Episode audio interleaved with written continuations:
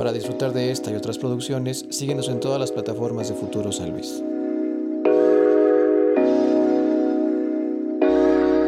¿Cómo estás, carnalito? ¿Qué onda, bro? ¿Cómo estás? ¿Todo chido? Muy bien, todo excelente, increíble. La verdad que bien contento de verte, güey. Desde hace un buen rato que no te veía. Y yo contento de que estés acá. y también gracias. contento que la banda haya sido dar un like y un clic para checar este contenido. El día de hoy estamos con un espécimen potosino de la escena cultural, electrónica, urbana. Eric Rosales, Alias Riff. Alias. Riff 440, con quien consideramos que estamos listos para esta conversación. Claro que sí, vamos a darle, carnal. Carnal, bueno, digo, empezando a ponernos en- a la orden del día ya tras, tras cámaras, este, la verdad es que ya tenemos que... Ay, güey, no quisiera decirlo, casi 20 años de conocernos más o menos, güey. Si Yo no es- creería que sí, ¿Sí, ya no? entre 20 y Por ahí va. 20 y algo. ¿eh? La verdad es que Lo ya dejamos suena bien. cerca de los 20, ¿no? Por ahí, por ahí, por los Esa es 20. la cifra. A verdad, eh, digo, la banda que no te ubique y la banda que te ubique, este, eres un personaje, literal, un personaje de la, de la- del mundo cultural de San Luis. Vamos a dar unas pequeñas remembranzas, cómo fue. Porque yo el primer referente que tengo de ti es que eras DJ. Sí, sí, sí, sí. En la Inicié época del Psytrance. en la época del Psytrance de hace igual unos 15, 20 años. Cerca de los eso. 20. Cerca de los 20 años. Inicié como DJ y productor de música electrónica aquí en San Luis. Eh, no me gustaría decirlo, pero creo que tal vez cabe mencionar que sí fue de los pioneros de la música electrónica, por lo menos potosina. Eh, esto derivado de que la, la verdad a mí me gustaba mucho el metal, pero nunca me encontré con una banda que yo dijera, ah, mira, o con un cuate, algo que dijéramos, "Va- vamos a hacer una banda y que realmente funcionara. Descubro la música electrónica y ¿qué crees que para mí fue increíble saber que podías hacer básicamente todo tú sin hecho, que llegara un güey? ¿no? El, el, el, el username del Riff 440 es justamente por la parte del metal, ¿no? Exactamente, sí, sí, sí. El riff es, es como cuando le haces a la guitarra y el arañeo 440 es la la, la afinación estándar, ¿no? La afinación en la que en aquel entonces se utilizaba. Ya hoy día, fíjate, ni siquiera utilizo esa afinación. Ok. ¿no? Ya es una afinación diferente. De hecho, acoté, ¿no? Ya, ya no es riff 440, ahora solo es riff. Ok, Así, tal cual. o sea, así es. Entonces ahí comienzan tus pininos en la, en, la, la parte de la cultura de la música como tal, ¿no? Sí, sí, fíjate que estuvo, estuvo interesante esa parte de mi vida artística porque creo que fue muy rápido. Fue muy rápido. Llegué justo en el boom de la música electrónica, donde todo mundo la descubrió y todo mundo se quería subir ese tren. Fue, fue algo muy importante en mi vida porque realmente me llevó a lugares increíbles, a conocer gente increíble, a conocer toda la República viajando, exponiendo música, creando música. La verdad que fue algo, algo bastante eh, pues que recuerdo, que recuerdo con mucho, mucho cariño. Y, y digo, seguramente en algún momento se retomará porque por ahí, eh, como te comentaba hace rato, eh, tengo pendiente un disco que seguramente si lo está viendo esto el director de la disquera está de sí, güey, ya mándalo, ¿no? Eh, y ese disco pues yo creo que saldrá eh, en junio, por ahí más o menos. Más o menos, música electrónica. Música electrónica, todavía un- unos toquecitos ahí de Psytrance, pero ya tirándole más como a un techno, tech house, por ahí. Insisto, con sí tintecitos de Psytrance, porque pues uno no puede negar la cruz de La su raíz ¿verdad? exacto. Y también, obviamente, eh, como siempre, el sello de riff, que es con un poquito de guitarra y metalero. A huevo. de. Oye, ¿y cómo se da esa transición? Como digo, dices, haces muy bien la analogía, ¿no? De la banda que se quiso subir a este tren, a esta... pues era una ola, güey. O sea, literal, yo, yo recuerdo esa- esas, esas partes de la, de la vida nocturna en San Luis estaban bastante chidas.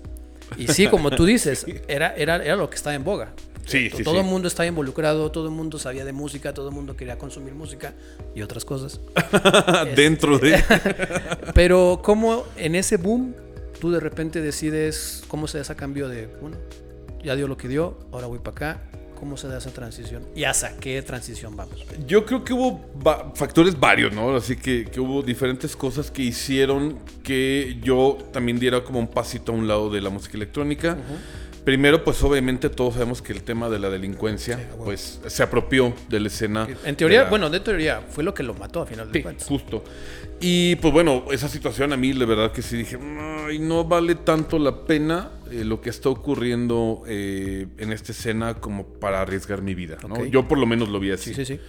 De hecho, hubo un incidente muy grave aquí en San Luis Potosí. No me gustaría ni siquiera mencionarlo, creo que es- Todos lo es- sabemos. todos lo sabemos. Y ahí fue cuando yo dije, "Nah, nah, nah, en mi estudio estoy a toda madre. Va ¿no? Eh, Y pues bueno, aparte, eh, por mera casualidad, güey, porque esto de verdad fue mera casualidad, llegué a dos puntos de mi vida y de mi carrera artística. El primero fue encontrar el videomapping, que fue algo que yo dije, ah, no manches, güey, qué loco, ¿no? O Que sea, te fuiste un- ahora a un concurso, ¿no? justo a España. Ah. Pude ir a España a exponer arte, a, a exponer videomapping y poder decirles aquí a todos ustedes que nos trajimos el primer lugar. primer lugar. ¿no? El primer lugar de videomapping. Eh, y estuvo increíble, te digo, porque descubro el videomapping eh, donde también hay que hacer música, donde también hay que hacer temas de animación, es, es con computadoras, es con tecnología. Y dije, ah, pues aquí hay otro De mundo. ¿no? De aquí soy, también hay lana, ¿no? Digo, porque hay, hay que ser sinceros. ¿Conoces el mapping? ¿Y en cuánto tiempo, si tienes el, la- el dato, en cuánto tiempo es que se te da esta oportunidad de irte al, al concurso? Mira, el- la, la entrada al videomapping fue bien extraña, güey. Porque el primer videomapping en el que yo participo fue exactamente en el 2011. No, perdón, 2010, para el festejo del centenario y bicentenario. Ah, va, ajá. ¿sí? Que fue tan famoso que todo era centenario y bicentenario Sí, sí, en ese entonces. Y se hace un vi- videomapping por parte de la Universidad Autónoma de San Luis, donde yo todavía estudiaba güey, Ok, diseño ok. gráfico.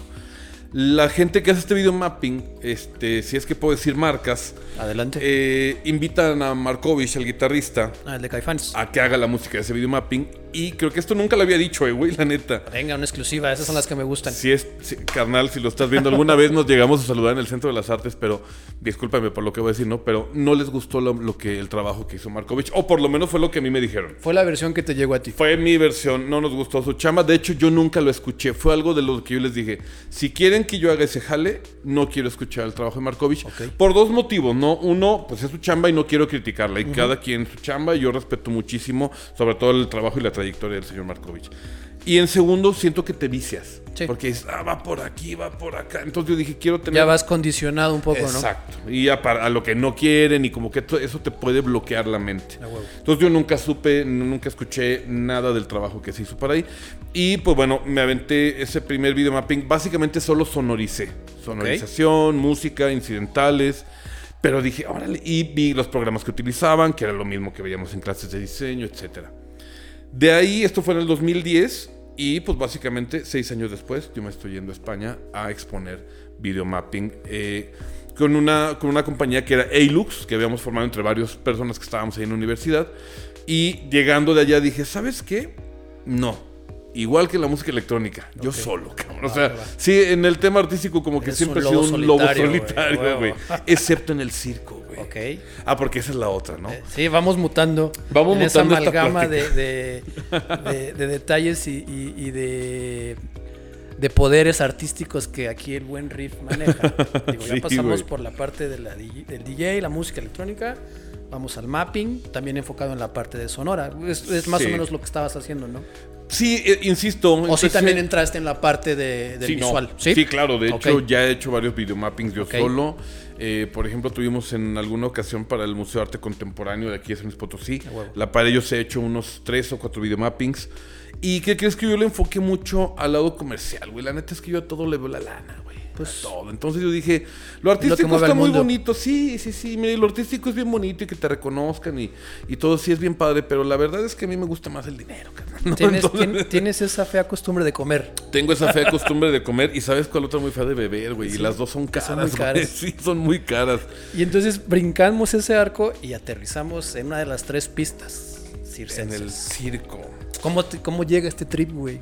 Bueno, pues fíjate, por ahí del 2010 yo tenía ese estudio, un estudio de grabación con Andrés, no sé si te acuerdas de él, güey, con Kalimba, que Kalimba. le decíamos, ¿verdad? Que ahora Que está en Sangre de Coyote. de Sangre de Coyote, exacto, que por cierto acaban de tocar allá en, en, en- en Plaza Fundadores, estuvo increíble. Le voy a decir ¿eh? que, que se dé una vuelta por La verdad que sí, invítalo, está chingoncísimo.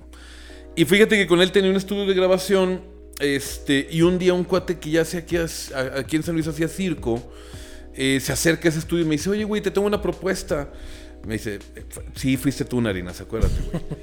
y, y me dice, este, pero te voy a hacer la propuesta hasta que estemos bien alcoholizados, güey. Ok.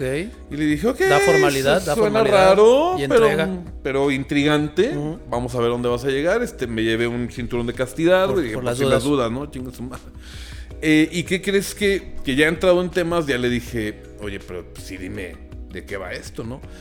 Y yo no sé, o sea, sí, sí recuerdo la parte en la que me dijo, güey, necesito música para un, para un show. Ok. Ok. de circo, tú estás, te dedicas a hacer música, también tienes la onda del videomapping, necesita- yo quiero que me armes por ahí algo para mi show, porque comenzábamos apenas con los temas de copyright en las plataformas digitales.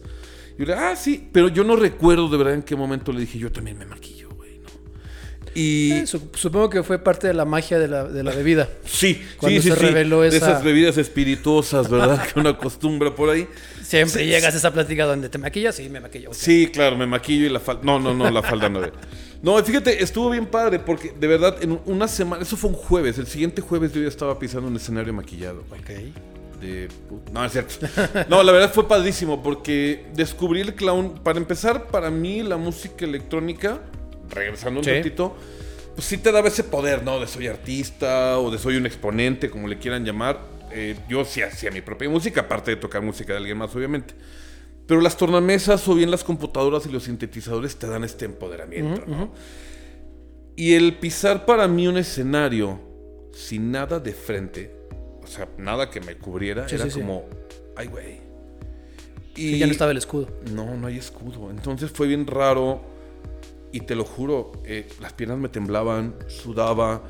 Aparte, imagínate Riff en ese entonces con la imagen del rocker, este Metal y metal demás. y de pronto está maquillado haciendo tonterías en el mismo escenario porque fue en el Goa, ¿te acuerdas de este? La Casa Goa. La casa Goa.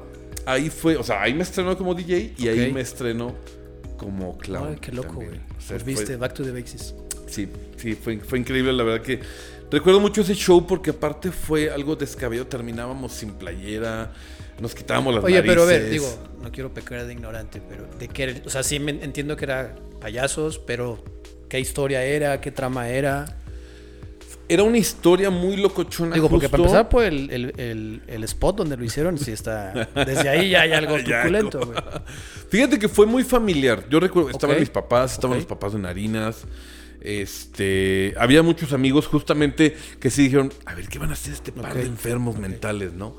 La temática no la recuerdo al 100. Sí recuerdo muchos de los gags y eran muy descabellados. Eran, digo, así como... De hecho, todo el tiempo la pasamos bebiendo en ese show, tanto backstage como arriba del escenario. Y recuerdo, hacíamos, hacíamos uno que otro truco de magia, yo terminaba luego sin playera y en ese entonces todavía tenía cabello, entonces este, pues salía así como todo desgreñado y hacíamos muchas loqueras con el público, cosa que hasta hoy día sigo haciendo Es, es muy interactivo, entonces. muy, muy interactivo. La verdad es que lo que aprendí en ese entonces en el mundo del circo y pues, lo, lo sigo viviendo hoy día, ¿no? Es, es algo que ya no pude soltar. El circo, así como la música, el arte, todos los temas culturales me agarraron, me abrazaron y me dijeron, aquí te quedas. Va que va. ¿Cómo ves? Y entonces ahí es donde nace este, este rush que te da por la parte del. ¿Cómo le dices? ¿El clowning? Clown. Clown. Clown. Sí, lo que pasa es que hay, un- hay una pequeñísima diferencia que siempre es buena como aclarar. Venga. En México tenemos dos tipos de payaso, por llamarle así, que es el payaso tradicional mexicano, que es el que de pronto te avienta un chistecito ahí de doble sentido, hace concursos en las fiestas infantiles. eh, pues tiene esta, esta, o sea, vamos a decirlo así, es lo que ves típicamente en una fiesta infantil. La onda esta de los globos y demás. ¿no? Exactamente. Y el clown, pues básicamente es lo mismo. Pero que tenemos nosotros como un poquito más de preparación desde el lado circense. Ok. Hacemos malabares, tenemos muy practicado el tema de la pantomima, eh, trabajamos muchísimo la, la- la comedia física, el teatro físico. Eh, yo, por ejemplo, tengo, cuando hago shows, a veces trato de no hablar, de dar mi show por completo, eh, pues mudo. Y eso es bien padre porque ves la cara de la gente, ¿qué está diciendo este güey? Yo sé que me está intentando decir algo. Hacemos, eh, yo hago, por ejemplo, muchísima magia cómica. Sí, eh, trucos donde luego lo revelas, pero luego ya, ay, güey, sí salió, sí se desapareció. La verdad es que esa diferencia mínima, tanto en vestimenta, un poquito el maquillaje. ¿Podrías decir que es un poquito más exacerbado? Sí. Más sí, sí, exagerado, sí. más. Exagerado Más porque crudo, te no exageras sé. tú, no, Ajá. pero al revés sería más refinado. por Ok. llamarle. Yo lo llamaría más, más, ex- o sea, exacerbado sí, porque el clown debes de ser tú exageradísimo. Sí. O sea, si estás alto, pues demostrar que estás bien alto. si estás chaparrito, es jugar con que estás chaparrito. Y, y el clown es eso, como un payaso, pero muy, muy refinado. La verdad es que para mí, es, es importante poner esa diferencia porque hay gente justo que nos... Me pasa muy seguido, ¿no? Oye, no queremos ir a tu show porque mi hijo le tiene pavor a los, los payasos. payasos, ¿no? Yo ok. les digo, pues sí, pero yo soy la cura de tus problemas. Todos los niños que me ha tocado que le tenían pavor me terminan abrazando, Ah, me terminan chingón, diciendo yo también quiero ser payaso cuando sea grande. Eh, ¿Por qué? Porque inclusive he hecho eso. ¿Sabes qué? Una forma increíble de quitar, este, para que le apunten compañeros, Por favor. este, de quitar el miedo es maquillarte enfrente de ellos. Que Ay, vean que, que- que eres una vean, persona exacto. normal y común y corriente, que te pones una Sí, parece, parece muy básico, pero tiene mucho en, en el psique de los morros, pues sí, Sí, es güey. como ese, ese trip de, ah, no, pues es el señor que me acaba de saludar hace rato, o sea, no Ujú. tiene por qué haber pedo. Es el señor grandote que entró ahorita y que ahora se puso un maquillaje extraño y que no está... Es que sabes qué pasa, que, que el, el payaso tradicional mexicano tiende muchísimo a deformar su cuerpo y su cara. Ok. Si te fijas, los maquillajes son pesadísimos. No que las nalgas de globo y demás. Sí, ya Ajá. acá como que... Y luego, eh, simplemente, ay, perdón. A veces, si tú te pones a pensar, recuerda cuando eras niño y medías un metro y veinte. Y ves un güey, o sea, imagínate Sí. ver al payaso hacia arriba y ver su cara cómo defo- se deforma. Eso simplemente creo que ya es un golpe justamente hacia el al cerebro, ¿no? Entonces yo es lo que les digo a los compañeros de, de pronto, bájele tantito el maquillaje. Como consejo, ¿no? Cada quien es libre de hacer lo que quiera con su personaje. Yo la verdad que uso muy, muy poco maquillaje y, y eso me ha funcionado muy bien. Oye, ¿y hay una escena como tal aquí en San Luis? Sí y no. Ok. Eh, yo creo que, como todo, siempre fui la oveja negra, güey. en Ok, todo. ajá, ajá. Cuando entré a la música electrónica, pues todos eran como hippies y yo era el rockero. Sí, sí, sí. Eh, y aquí dentro del circo, o dentro de la escena de los payasos o de los clowns, pues igual me consideran así como el rarito, ¿no? Porque en San Luis eh, creo que habemos uno o dos clowns. Clowns, con, o sea, que usamos la técnica Que, europea. ajá, que, que van por ese género. Exactamente. Y entonces los payasos nos voltean a ver así como de güeyes, ¿qué onda, no? Y digo, hemos tratado de acercarnos con ellos, hemos tenido de, de bastante buena aceptación últimamente porque yo lo que he hecho es ofrecerles también talleres, ¿no? Decirles, miren chavos, hay estas técnicas, hay estas otras, este... Lo que pasa es que para mí ellos basar todo tu show en concursos es como... Insisto, esta es una opinión muy personal, Personal. ¿no? Eh, creo que para mí, en mi show, por lo menos, es importante demostrar habilidades. Mira, sé malabarear, sé hacer magia, sé hacer pantomima, eh, me puedo parar de manos, eh, y no sé, ¿no? Un sinfín de cosas que se pueden hacer. ¿Y cómo toma la banda esta apertura que tú haces hacia ese... Cabe la palabra un poquito profesionalización del, del arte? Les voy a preguntar y te voy a decir la próxima. No, te creas. Fíjate que yo creo que bien. Yo creo que bien. Sí, obviamente siempre hay alguien renuente, ¿no? Siempre hay alguien que es como de, ah, mira, ya, ya me sé mi show de de venir". huevo. Eh, pero, por ejemplo, hay, hay dos o tres cuates que se han acercado muchísimo y que saben los días que ensayamos con mi compañía de, de circo. Se acercan, van, piden consejo. Eh, yo he visto cómo han empezado a cambiar un poco sus personajes. Y está bien, el clown no es para todos. Así como el payaso tampoco es para todos, la técnica clown es para todos. Y además, la verdad, yo te voy a decir una cosa. Yo disfruto muchísimo ir a ver a un compañero que haga payaso y que, habla, que haga doble sentido. Eh, hay veces que sí están un poquito este, manchadones y so- sobrepasados.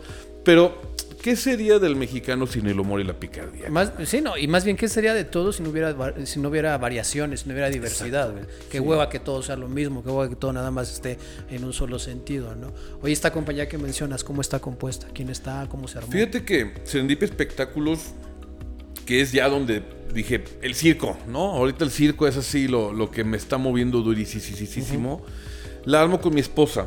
Ok. Eh, la armamos mi esposa y yo hace justamente seis años. Y te puedo decir que es algo bien fluctuante. De pronto eso sí puede ser estresante. La gente dice, ay, qué chido trabajar en el circo. Eh, sí, sí, es padrísimo. Y aprendes unas cosas increíbles y conoces gente increíble, igual que la música electrónica. De hecho, son como los mismos raros que estábamos allá. Nos transportamos nada más a un, escenario diferente. Son los ¿no? mismos payasos. Somos los mismos payasos, pero vestidos diferentes. Eh, lo único, por lo menos en, en- dentro de Serendipia Espectáculos, que es muy fluctuante. ¿Qué pasa? Que pues están los, los artistas, por ejemplo, un malabarista, y te dice de pronto, híjole, ¿sabes qué? Temporada alta, me voy a Playa del Carmen. Ok. Y luego nunca regresa. Es que es la es el alma del creador, del artista, del creador, Sí. ¿no? También es, es- es- Que mira, yo te voy a decir una cosa, San Luis también tiene con queso las tortillas. Eh, como en todo, ¿eh? Como en todo. Mira, en, en una ocasión, de hecho, yo intenté probar suerte allá y yo encontré más suerte en, en Mérida. Ok. Y pasó algo bien extraño. O sea, San Luis Potosí no me quería lejos. ¿Por qué?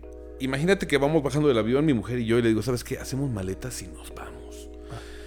Y ese día empieza a caer un chorro de chamba, chamba, chamba. Cotizaciones, shows, espectáculos, música, mappings. Y les dije, ¿sabes qué? San Luis nos quiere aquí. Te estaba llamando a que te quedes. Sí, entonces por eso, por mucha gente me preguntaba, oye, ¿por qué no te has ido a playa? ¿Sabes qué? Porque la verdad que encontré yo un buen nicho en San Luis. eh, en todo, ¿eh? En todo ámbito. No, Clown. es que, de hecho, se lo comento mucho a la banda que viene acá. Justo una de las razones por las que este spot se abre es porque me di cuenta durante, pues sí, más o menos, pues prácticamente toda mi vida, que las propuestas que hay en San Luis, la verdad es que siento que están un poquito infravaloradas. Sí.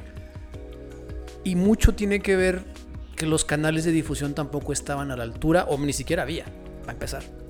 Y que de repente, no sé, había un estigma de, ah, pues es que si no conoces a tal dude de tal canal o de tal lado, pues como nunca vas a llegar. Y a, a pesar de que tu propuesta a lo mejor sí no está tan reconocida porque vas, vas empezando, eso no le quita que no tengas calidad. O sea, la verdad es que las propuestas independientes siempre han marcado y han levantado la, la- la mano en el sentido de decir, acá andamos, banda, ¿no? Entonces, uno de los, de los, de los principales objetivos que este po- spot tiene es justamente dar ese, en la medida que lo podamos hacer, el spot y la, y la difusión para proyectos como el tuyo y como el de mucha otra banda. Te comentaba ahorita antes de comenzar la entrevista que han dado banda plástica, artistas plásticos, eh, cantantes, raperos, DJs, eh, deportistas, banda que desde su plataforma está generando agenda y que consideramos que es muy importante que la banda los tope.